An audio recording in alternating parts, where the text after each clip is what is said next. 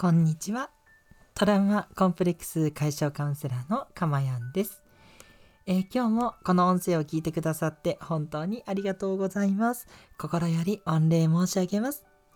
えー、この音声を収録している日時は2022年2月22日火曜日の4時50分台となっております。え午後の 4時50分台ということでね、ね、いつもだと午前中の4時、5時、6時とかが多いんですけど、今日はですね、朝からバタバタしておりました。にゃんにゃんにゃんの日だからですかね。ね、スーパーにゃんにゃんの日？みたい、スーパー猫の日ですかね？みたいなので、ね、すいません。ちょっと、えー、気ままに遅くなりましたということでね。すいません。朝からバタバタしてたらこんな時間になってしまってということでね、えー、ゆるゆるしてますけれどもね。ゆるいね放送で。ぜひね癒しの幸せの時間をねお届けできたらいいなというふうに思っています。いつもいつも応援くださって本当にありがとうございます。私からもですね、えー、いつもあなたのエールとなるようなね未来の幸せにつながるようなそんな内容をねお伝えしていきたいなと思います。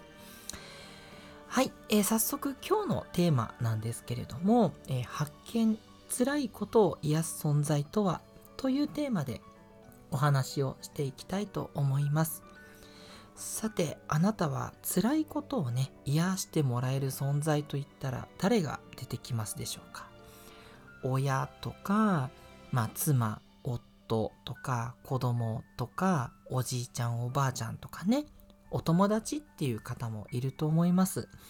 いろんなね存在がいると思うんですけれども中には実はそういう辛いことをね癒してくれるような人がいないんですっていうね方もいるかもしれませんまあ、例えばですけど、まあ、最近ね、あの、よく出てくるちょっと残念なワードですけど、毒親っていうね、言葉がありますよね。やっぱり親がね、こう全然、こう、自分をね、きちんと認めて育ててくれなかったっていうね、そういう思いをしてね、生きていらっしゃる方も中にはいらっしゃいます。で、そうするとね、毒親ということで親を頼れないっていうことで、頼れる人がいない癒せる人がいないっていうこともねいるかもしれませんでここでね、えー、一つ真理をお伝えするんですけれども実はですねあなたのことを癒してくれる存在っていうのは傷つける存在と同じだけいるよっていうことなんです。あなたがですね実は気づいていないだけでもうねあの自然とかですねえっ、ー、と本当に地球上のいろんなものとかも含めちゃうんですけど含めてねあなたはいろんなところから癒しを受けていてでそれのね癒しを合わせれば傷つけた分とですね同じになるよっていうのが私のカウンセリングでの教えになってるんです。はい。いやとてもそうは思えないっていう方がいるかとは思うのはもう承知で言うんですけども実はですねあの毒親だっていう人でもですね例えば支えになってくれる友達とか先生とかあとですね。そうですね。あとお人形とかでもいいんですよね。自分が癒しだなと思う存在であれば物とかでも自然とかでもいいんです。自然の中にいたらなんか癒されるなっていうねそういうことを感じたことがある人もきっと多いと思うんですけど自然とかもね癒してくれる対象でありそれが人間からもらう癒しと同じって考えてもいいんですね。まあ、同じって言っても、あの、同じなんだろうな、量だとちょっと少ないかもしれない。例えば、植木鉢一つと親の愛情だったらちょっと釣り合わないかもしれないんですけど、大自然とかね、大自然に囲まれてるとすごく癒されるっていう方の場合は、大自然とあと傷つけられてきたその毒親っていうのが実は同じ大きさになっているっていうことがあるんですね。とスピリチュアルがね得意だ好きだっていう方の場合は守護霊とかでも大丈夫です。